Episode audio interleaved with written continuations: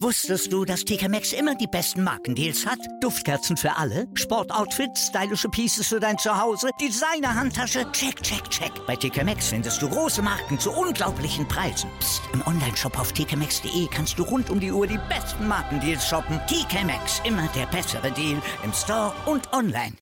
Total Clearance, der Snooker-Podcast mit Andreas Thies und Christian Oemicke auf meinsportpodcast.de. Falke oder Donner, das ist das Finale des Masters. Barry Hawkins gegen Neil Robertson. Wie das zustande kam, darüber wollen wir reden hier bei Total Clearance auf meinsportpodcast.de. Und dazu begrüße ich am Sonntagmorgen Kathi Hattinger. Hallo Kathi. Guten Morgen Christian, willkommen zum Snooker Frühstück.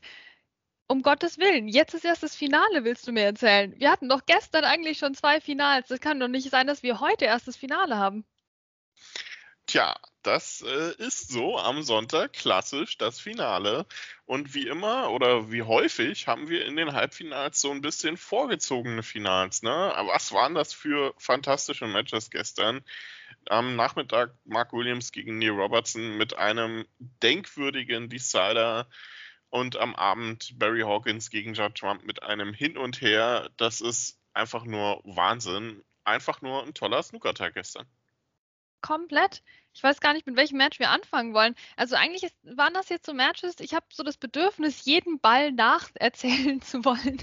Aber ich glaube, da wären wir dann heute nicht mehr fertig. Deswegen müssen wir natürlich ein bisschen zusammenfassen. Aber ich konnte Daniel Robertson gestern so gut nachempfinden. Nach seinem Entscheidungsframe im Interview hat er auch gleich mal drei, vier, fünf Bälle beschrieben, die er gespielt hatte in dem Entscheidungsframe.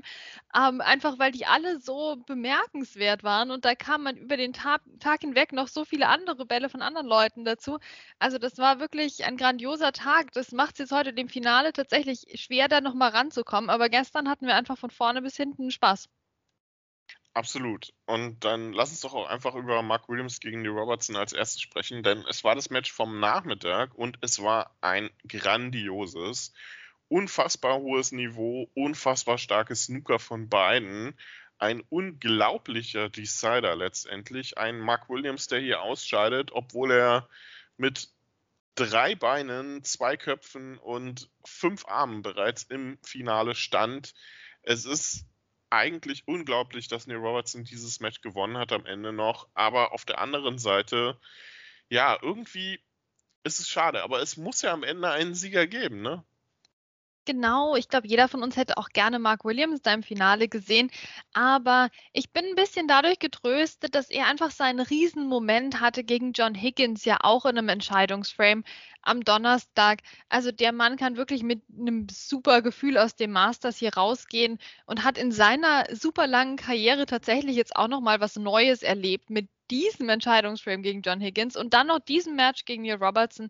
Also ich glaube, gegeben der Umstände kann der wirklich maximal zufrieden sein. Eigentlich der Mark Williams, jetzt hat er zwar nicht gewonnen, aber trotzdem so viel mitgenommen aus der Woche, auch an Elan und, und Schwung hoffentlich für die kommenden Wochen und Monate.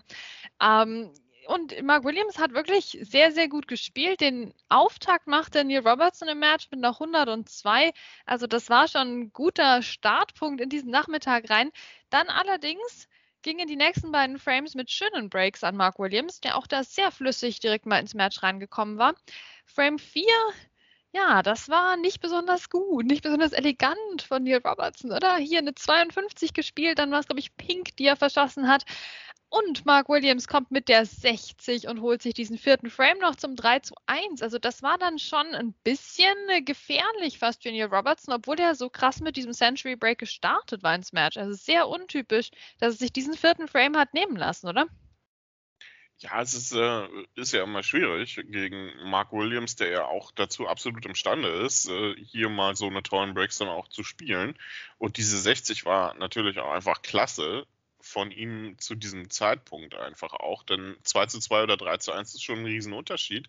Und vor allem, was überraschend war zu dem Zeitpunkt, oder überraschend vielleicht nicht unbedingt, aber im, im Bezug auf den weiteren Verlauf des Matches, ähm, wie er dieses Match zu dem Zeitpunkt auch einfach im Griff hatte. Ne? Nach dem Interval die 60 gleich noch zum 4 zu 1 Kurze Zeit später stand es dann auch 5 zu 3, als es äh, so ein bisschen hin und her ging noch. Ähm, der sechste Frame war ja auch etwas umkämpfter. Ähm, aber beim 5 zu 3 für Mark Williams hatte ich eigentlich nicht das Gefühl, dass Neil Robertson dieses Match gewinnen wird. Einfach weil Mark Williams auch so unfassbar präsent am Tisch wirkte. Ich weiß nicht, wie es dir da ging. Ja, der wirkte konzentriert und trotzdem gelassen. Der hatte die Arena im Griff, wie es sonst ja Neil Robertson doch eher ähm, an sich hat in seiner unnachahmlichen Art. Aber es sollte für mich irgendwo dieser sechste Frame sein, den Neil Robertson irgendwie geholt hat. Das war vielleicht der, ja, das war der umkämpfteste Frame fast des Matches. Es war auch der ohne höhere Breaks. Also ansonsten hatten wir ja wirklich in jedem Frame einen Break von mehr als 50 Punkten, außer in diesem sechsten Frame, den hat sich Neil Robertson geholt. Und das, glaube ich, hat dann verhindert, dass die Hypothek allzu groß wurde. Sie war riesig. Sie war riesig. Ich meine, 5 zu 3, da musste Daniel Robertson jetzt echt was machen, natürlich. Denn Mark Williams, auch mit dieser, mit dieser 91, hatte der ja schon gezeigt, hey, gib mir eine Chance und ich räume den Tisch wieder ab. Aber Neil Robertson hat das geschafft, hat diese Coolness behalten die ihm ja doch in entscheidenden Momenten, in wichtigen Matches, in langen Matches, in den ähm, Triple Crown Turnieren in letzter Zeit doch gefehlt hatte. Ähm, er kam hier mit der 95 und dann mit der 119 und schon hatten wir eben jenen Entscheidungsframe, von dem ich immer noch Gänsehaut bekomme. Also das war mal ein sehr gutes Zeichen von Neil Robertson insgesamt, was seine Triple Crown Performance angeht. Ähm, und ich, ich meine, der sucht ja immer noch nach dem Weltmeistertitel. Ne? Und das war jetzt gestern echt so ein, so ein Marathon-Match und das hat er ordentlich gemacht.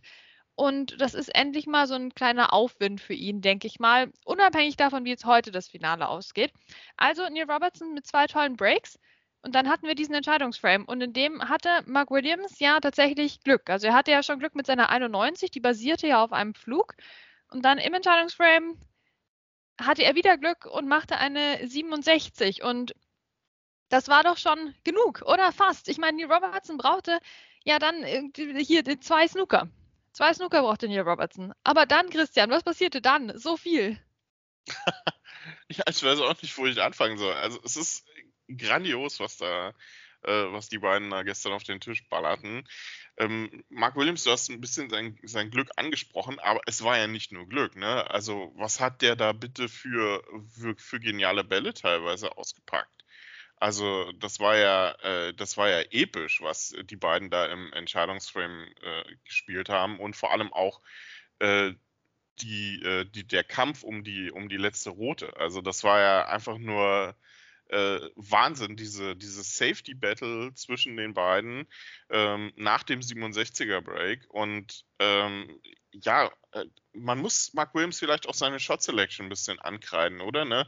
Dieser eine Bogenball, den er dann da noch gespielt hat, ähm, statt vielleicht über, äh, über die Bande anzuvisieren, das sind vielleicht so Sachen, über die man, äh, über die man nachdenkt, wo er dann äh, grün getroffen hat. Ähm, äh, als er eigentlich probiert hat, äh, die, die gelbe zu treffen. Also es ist alles so ein bisschen schwierig, heute natürlich äh, weiß man es besser, aber Mark Williams wird vielleicht auch darüber nachdenken, wie er zur Hölle dieses Match noch verloren hat. Und Neil Robertson, der dann mit einer grandiosen Clearance bis äh, einer grandiosen 27 äh, dieses Match und äh, dieses, diesen Frame einfach noch holte, erinnerte so ein bisschen also an den Decider McGill gegen Wilson kommt natürlich nichts ran, aber es hatte schon viel davon, ne? Von diesem WM-Decider im Halbfinale, den wir vor zwei Jahren mal erlebt haben. Vor zwei, drei Jahren. Genau, genau. Also das war, denke ich, ein, ein Halbfinaltag gestern, der da so ansatzweise mal rankam. Stimmt, da hatten wir ja auch diese zwei fantastischen Halbfinalentscheidungen hier wo da Mark Selby noch den kürzeren gezogen hat gegen Ronnie O'Sullivan und dann eben hast du angesprochen, Gilbert Wilson. Also, uh, da, da bist du ja ausgerastet als Snooker-Fan und gestern eben auch schon so ein bisschen. Ähm, das war wirklich mitreißend. Diese Partie war mitreißend, ohne dass man jetzt einen großen Favoriten haben musste. Es war einfach für, aus, aus Snooker-Sicht neutral extrem mitreißend. Ähm, ja, Mark Williams mit tollen Bällen. Dann, ja gut, seine Shot Selection. Ich bin dabei, ich sehe den Ball auch vor mir, diesen Bogenball, den er versucht hat. Gleichzeitig hat er natürlich mit mit ähnlichen Bällen, also mit dem, wir erinnern uns an, an Gelb unterm Bauch durch und hier einhändige Bälle. Ähm, damit ist er ja ins Halbfinale gekommen. Also habe ich das schon so ein bisschen nachvollziehen können, dass er bei seiner Taktik bleibt und vielleicht die ungewöhnlichen, die schwieriger wirkenden Bälle versucht, weil er die irgendwie besonders gut kann.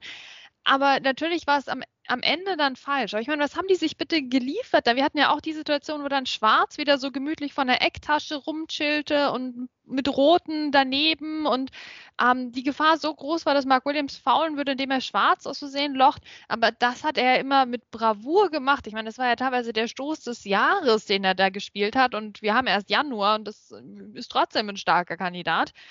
Also, das war, das war grandios und, und Neil Robertson auf der anderen Seite mit den Snookern, die er eben gelegt hat. Ich meine, zwei Snooker zu bekommen gegen Mark Williams. Unfassbar, unfassbar, was er auch geleistet hat. Und dann diese Nervenstärke. Auch als er die Farben dann abräumen musste, und er brauchte ja bis einschließlich Schwarz, er brauchte ja alles. Also dieses Match wurde wirklich auf die letzte Schwarze entschieden. Um, was er da für eine Grüne auch gelocht hat, Daniel Robertson, oder?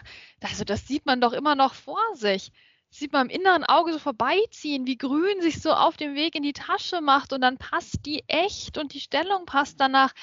Also da hat Daniel Robertson schon echt mal wieder Nerven bewiesen, dass er eben Nerven wie Drahtseile hat und dass er sowas nach Hause spielen kann, obwohl alles gegen ihn sprach, äh, obwohl er sich so erstmal diesen Entscheidungsframe erkämpfen musste mit einer riesen Energieleistung, mit diesen Breaks dann noch. Aber er hat jetzt hier mal durchgehalten. Das sind gute Nachrichten für Neil Robertson. Ich war wirklich beeindruckt, weil das das ist, was wir eben im Crucible auch schon zum Beispiel nicht mehr gesehen haben von ihm, was jetzt irgendwo wieder da ist. Bist du da bei mir? Sind das gute Zeichen für die WM 2022, Vinnie Robertson? Ja, ich weiß nicht. Die WM ist ja irgendwie bei ihm nochmal so ein anderes Turnier. Ne? Er mag das Crucible ja nicht und ähm, er liefert da ja reinweise dann eben nicht ab oder liefert ab, um in der ersten Runde fantastisch zu spielen und dann in der zweiten Runde mit 0 zu 13 gefühlt rauszugehen. Es ist, schon sehr komisch. Ich erinnere mich an äh, die UK Championship, Judd Trump im Finale. Das ein Match, das Judd Trump ja schon so gut wie sicher hatte. Ähm, und Neil Robertson schnappt sich dieses Match mit dieser grandiosen Pinken. Ähm, ist ja auch noch nicht so lange her. Ähm, also bei, bei der UK Championship und beim Masters scheinten die Robertson abliefern zu können. Bei der WM, naja, vielleicht nicht. Also dieser zweite WM-Titel könnte sich äh, für Neil Robertson so ein bisschen als Hürde herausstellen, die er nicht mehr meistern wird. Aber er steht jetzt im Finale des Masters nach einem phänomenalen Match gegen Mark Williams. Ähm, was ich sehr interessant fand, ist auch, dass Mark Williams gestern ja dann noch twitterte, ähm, was für ein fantastisches Match und wie auch immer. Der hätte ja auch sagen können, äh, leckt mich am Arsch, Leute, ich bin jetzt mal für drei Wochen raus, nach dieser wirklich ja auch bitteren Niederlage, aber überhaupt nicht, ne? Also schon grandiose Reaktion auch einfach auf dieses Match. Ja, und ich finde, sowas wertet dann das Erlebnis auch einfach nochmal auf, wenn du weißt, okay, die gehen jetzt beide hier raus und wissen auch, was sie geleistet haben. Und da sitzt jetzt nicht einer quengelnd in der Ecke, wie wir das ja auch von anderen Spielern manchmal sehen und, und beschweren sich, dass irgendwie da an der einen Stelle in der Bande der Tisch nicht so ideal war und dann konnte deswegen der Ball nicht so kommen, wie er ihn geplant hatte. Also ich meine, wir kennen da ja unsere Pappenheimer, die immer so einen Kommentar raushauen, was alles auf der Welt Böses gegen sie war, weshalb sie dann nicht gewonnen haben und, und Mark Williams hätte das natürlich machen können, aber er hat es eben nicht gemacht, weil er es auch einfach nicht gefühlt hat. Ne? Also der, der war Teil eines fantastischen Matches und er hat es auch so gesehen und das freut mich sehr, ähm, dass er es so gesehen hat. Er hatte seinen Riesenauftritt gegen John Higgins und er hat jetzt gegen einen dann anschließend sehr emotionalen Neil Robertson verloren. Fand ich sehr interessant. Also Neil Robertson brach ja fast so ein bisschen zusammen über den Tisch, sang leicht in sich zusammen, als er dann die Schwarze gelocht hatte.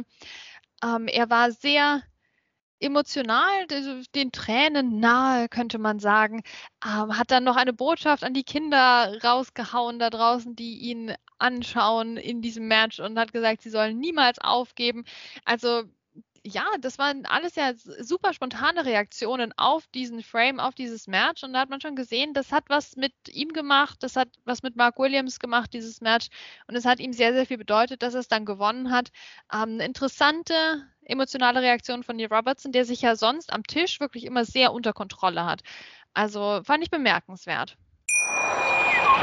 Wusstest du, dass TK Maxx immer die besten Markendeals hat? Duftkerzen für alle, Sportoutfits, stylische Pieces für dein Zuhause, Designer-Handtasche, check, check, check. Bei TK Maxx findest du große Marken zu unglaublichen Preisen. Psst. im Onlineshop auf tkmaxx.de kannst du rund um die Uhr die besten Markendeals shoppen. TK Maxx, immer der bessere Deal im Store und online. Was zum Teufel, du Bastard? Du bist tot, du kleiner Hundeficker. Und dieser kleine Hundeficker, das ist unser Werner. Ein ganz normaler Berliner Kleinstkrimineller, der dann aber im Knast das Ding seines Lebens dreht. Una Fantastica Risetta Perla Pizza. Er klaut seinem Zellengenossen ein Pizzarezept. Aber nicht irgendeins. Und mit dem eröffnet Werner dann die beste Pizzeria Berlins. Doch Werners Glück ist nur von kurzer Dauer. Denn es hagelt Probleme. Werners Pizzaparadies.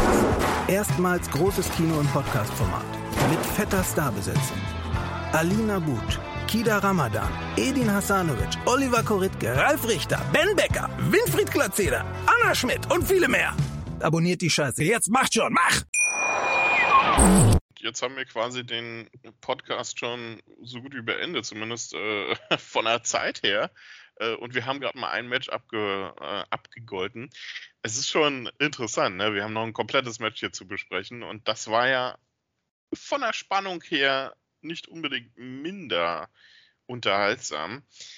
Vielleicht noch ein bisschen eher von dem, wie es hin und her schwankte, das Pendel der Form, das Pendel ähm, des Glücks, wie man es auch immer nennen möchte. Judd Trump gegen Barry Hawkins am Abend, ein sehr unterhaltsames Duell. Zunächst schien Judd Trump es komplett im Griff zu haben, dann schien Barry Hawkins es im Griff zu haben, nur um dann zuzusehen, wie Judd Trump das Match irgendwie, ja, ich will nicht sagen im Griff hatte, aber es wieder auf seine Seite ziehen konnte. Und am Ende reden wir trotzdem über Barry Hawkins als Sieger gegen einen Judd Trump, der in den letzten zwei Frames ähm, keinen einzigen Ball mehr gelocht hat. Sieht man auch nicht selten. Und ich glaube, für Barry Hawkins ist das einer der größten Erfolge der jüngeren Karriere dann mal wieder. Wuhu, Barry Hawkins ist ja wirklich der Sympathieträger unter den Top 16 Spielern. Ähm, leider eben nicht so derjenige, der die allermeisten Fans hat und den allergrößten Glamour anzieht. Ich frage mich immer ein bisschen, woran das liegt. Ich meine, er hat halt nicht so diese Signature-Shots, diese Visitenkartenstöße, die ihn auszeichnen, wie jetzt eben Mark Williams mit seinen äh, verrückten Verrenkungen oder äh, Judd Trump mit seinen schönen Geschichten, wenn der Frame mal gewonnen ist, wo er dann einfach ein, ein Feuerwerk abbrennt.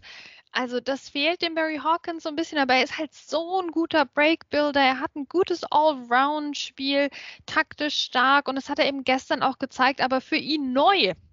Für ihn neu, das Upgrade hier in Barry Hawkins Spiel waren wirklich die Frames 10 und 11, wo er den Judd Trump einfach niedergemacht hat. Kein Punkt für Judd Trump, zwei sehr schöne Breaks von Barry Hawkins dabei, aber er hat jeweils die Frames nicht nur mit einem Break gewonnen, sondern er muss, musste mehrmals ansetzen quasi.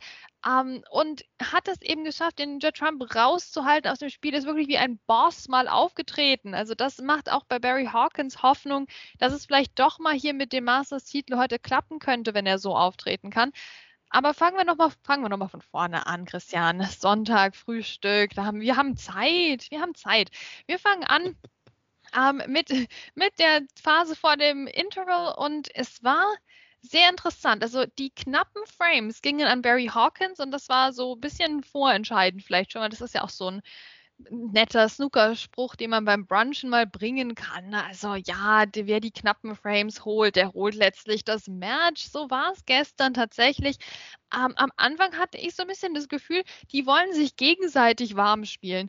Also da hat doch jeder mehrere Chancen gebraucht in einem Frame vielleicht vom zweiten Frame mal abgesehen, den ja Trump doch recht deutlich ähm, gewonnen hat aber da war so, ja, da waren einfache Fehler dabei, wo sie recht gerade Bälle auch mal ausgelassen haben, wo ich mir dachte, oh, das nutzt jetzt der andere, um so richtig reinzukommen ins Match und das jetzt zu dominieren. Nein, der verschießt auch. Oh, jetzt aber wieder der Erste und so. Nein, klappt doch wieder nicht. Und also das war sehr, sehr interessant, weil ich echt das Gefühl hatte, die spielen sich gegenseitig warm. Jetzt müsste doch mal jemand hier das Zepter in die Hand nehmen, aber nein, es blieb dann beim 2 zu 2 zur Pause bei Barry Hawkins die knappen Frames und Judd Trump die Break ähm, geschwängerten Frames hier geholt hat mit einer 86 und einer 63. Also sehr interessantes Match da schon. Dann aber drehte Barry Hawkins auf mit der 60 und der 124. Aber Christian, das war ja schon äh, sehr interessant, wie dann der Judge Trump daraufhin nochmal zurückkam. Trotzdem sollte es sich bewahrheiten, was ich gestern gesagt hatte, wer zuerst ein Century Break Spiel findet, wird das Match gewinnen. Es kam dann doch ein bisschen anders, ne? aber ja, doch, das hat geklappt. ja, es war unterhaltsam und ähm, was Barry Hawkins einfach clever auch ausgenutzt hat in den Frames 4 bis 6, sage ich mal, war die Chancenverwertung von Judd Trump. Die war nämlich so gut wie nicht vorhanden und auch immer wieder leichtere Fehler eingebaut. Und er, ich hatte das Gefühl, er hat Barry Hawkins in dieser Phase stark gemacht. Ähm, und Hawkins führt 4 zu 2, obwohl er hier eigentlich ja eher 4 zu 2 hinten liegen müsste. Ähm, es war nicht ganz so schlimm wie Mark Selby am Tag zuvor, aber man hatte so ein Stück weit das Gefühl, dass Hawkins auch stärker wirkte, weil der Gegner auch einfach nicht ganz so gut spielte. Damit tut man Barry Hawkins vielleicht auch ein Stück weit Unrecht, aber ähm, man kam nicht umhin und Judd Trump hat das ja dann auch in den Frames danach gezeigt dass das eigentlich anders geht. Die Frames 7, 8 und 9 sowas von sicher gewonnen und das mit teilweise fantastischen Breaks, die er da auf den Tisch äh, geballert hat. Im siebten Frame, ähm, wie er sich da die Punkte zusammengeklaubt hat aus einem sehr schweren Bild. Das gleiche im achten Frame dann nochmal mit dieser 65 ähm, die der Grundstein bildete zum 4 zu 4. Also das waren äh, richtig tolle Breaks und auch richtig schwere Bälle, die er da zwischenzeitlich spielen musste. Dann kamen die 54 im nächsten Frame und noch ein paar Punkte danach über den Durst, als Hawkins ähm, nochmal versucht ranzukommen. War ja ein Riesenunterschied, ähm, ob er jetzt hier mal wieder in Rückstand gerät oder nicht. Aber das 5 zu 4 für Judd Trump sollte letztlich nicht entscheidend sein, denn Barry Hawkins kam nochmal zurück und er nutzte seine Gelegenheiten dann, Kati. Ähm, die letzten zwei Frames, kein einziger Ball, den Judd Trump da gelocht hat. Und ich muss sagen, wir haben über die Shot Selection von Mark Williams schon geredet. Über die von Judd Trump könnte man heute vielleicht auch nochmal reden. Wie kann man denn im Decider, wenn man schon 58 Punkte Rückstand hat und die nächste rote der Frameball ist, eine ein, ein Shot to Nothing probieren, bei dem alles schief läuft und man nicht mal ansatzweise die Weiße sicher ablegt, sondern wirklich mitten im Tisch, dass äh, man Barry Hawkins den Frameball quasi einfach eigentlich nur noch ähm, eine Schleife dran binden muss. Also das hat mich schon überrascht, wie Ja Trump gestern vor allem im Decider die Bälle angegangen ist und eigentlich ohne, komplett ohne Sicherheit da, dahinter gespielt hat. Also das im Masters-Halbfinale im Decider zu machen, weiß ich nicht. War jetzt nicht unbedingt das cleverste. Ja, jetzt könnte man natürlich schnell sagen, vielleicht hat er Barry Hawkins unterschätzt, aber eigentlich glaube ich das auch wieder nicht, weil dafür, also ich, ich möchte es nicht glauben, sagen wir es so, dass, dass man ernsthaft einen Barry Hawkins unterschätzt, der gerade Mark Selby mit 6 zu 1 heimgeschickt hatte. Jetzt würde ich aber dir zustimmen, dass das auf jeden Fall eher mittelmäßig war aus strategischer Sicht von Judge Trump.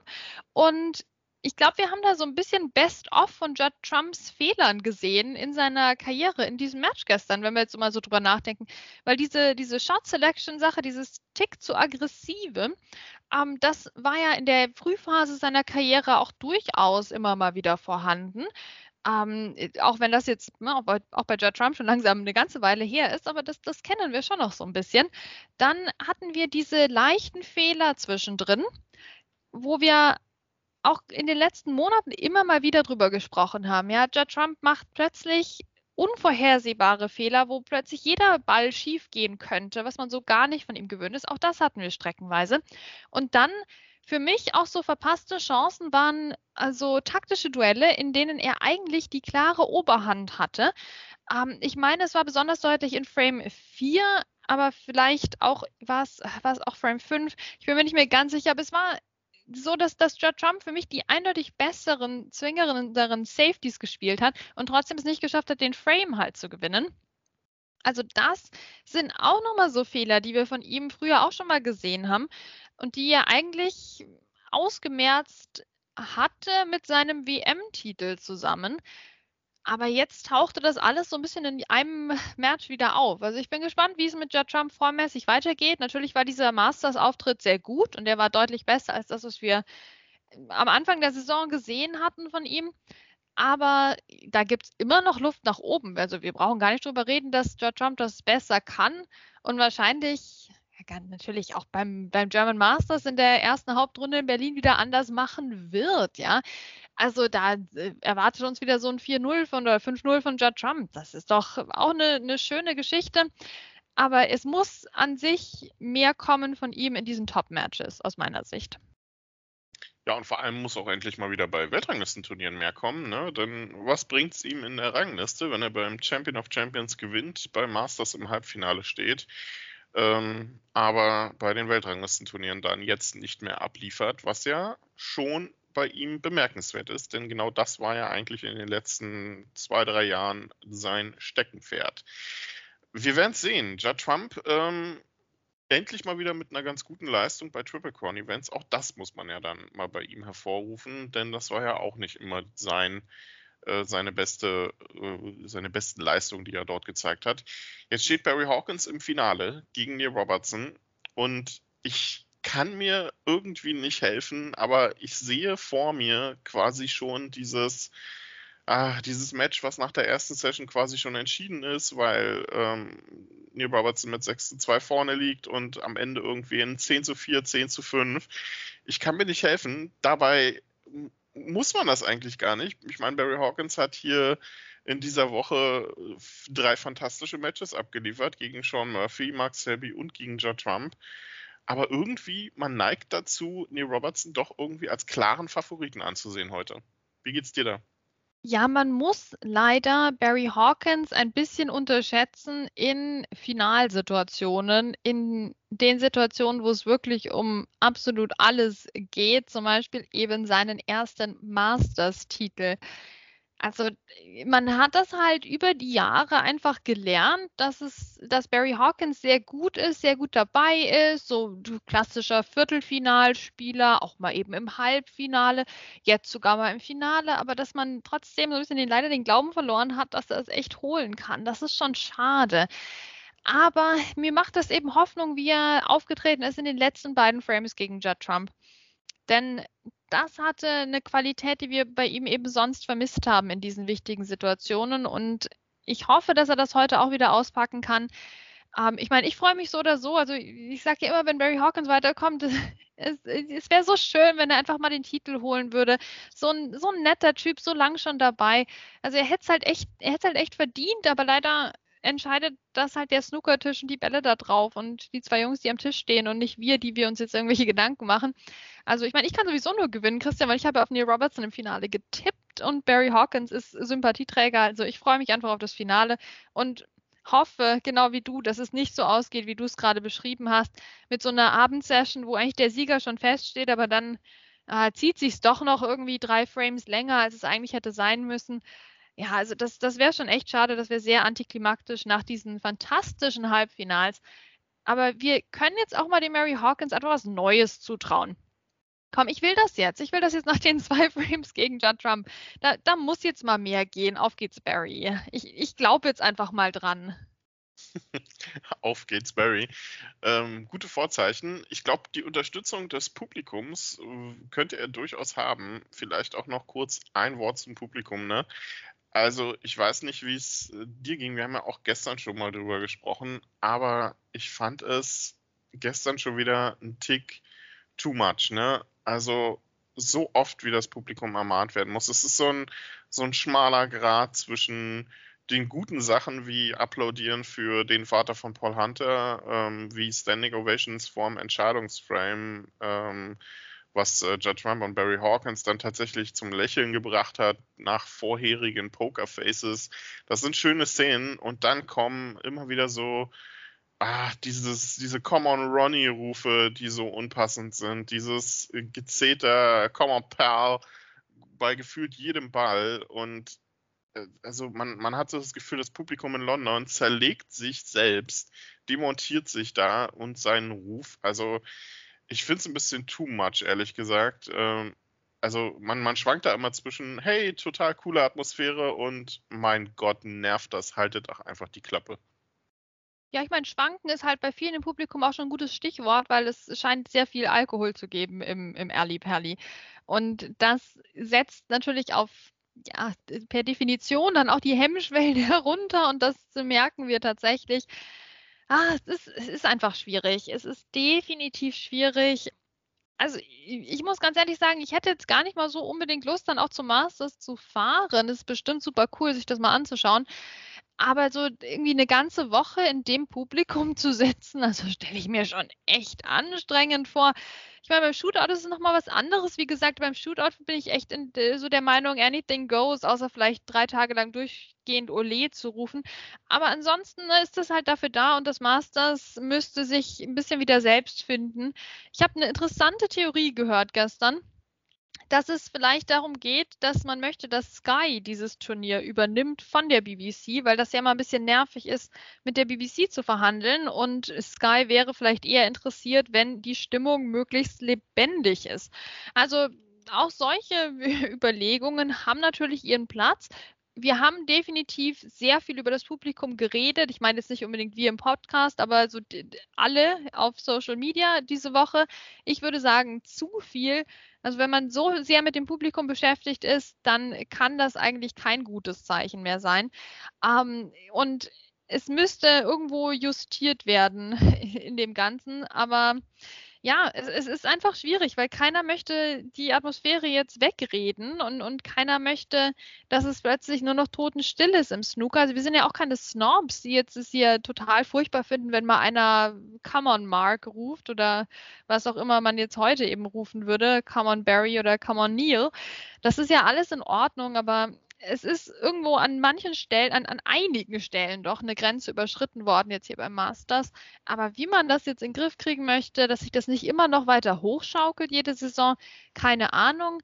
Ich würde jetzt mal darauf tippen, dass wir kein furchtbares Finale jetzt bekommen von der Atmosphäre her, weil die beiden Spieler doch relativ neutral sind. Also das ist jetzt eben nicht einer von der Class of 92, es ist nicht, ähm, ja, eben Ronnie O'Sullivan, es ist jetzt auch nicht irgendjemand, der wahnsinnig unbeliebt ist.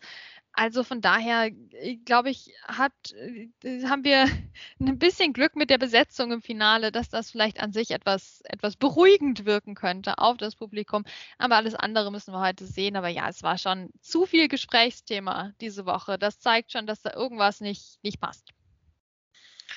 Und wir werden mal gucken, wie die Stimmung dann heute ist zwischen Barry Hawkins und Neil Robertson. Best of 19, 8 Frames in der ersten Session, maximal 11 Frames in der zweiten Session werden absolviert. Ein fantastisches, hoffentlich tolles Finale, was wir da erleben werden heute zwischen zwei Sympathieträgern auf der Tour. Und wir werden morgen darüber sprechen, hier bei Total Clearance auf meinsportpodcast.de. Das war unser ausgiebiger Podcast zum Snooker-Halbfinale mit zwei epischen Decidern gestern. Danke, Kati, danke euch fürs Zuhören und bis morgen. Ich habe mich natürlich schockverliebt, weil die war wirklich ganz, ganz klein. So begann die Mensch-Hund-Beziehung zwischen Christina und Tierschutzhund Frieda. Und wie es danach, nach dem ersten Moment der Verliebtheit, so weiterging und welche Klippen es danach zu umschiffen galt, das hört ihr in der neuen Ausgabe von Iswas Dog, dem Podcast für harmonische Mensch-Hund-Beziehungen. Iswas Dog? Mit Malte Asmus. Überall, wo es Podcasts gibt. Total Clearance der Snooker-Podcast mit Andreas Thies und Christian Oemicke auf meinsportpodcast.de.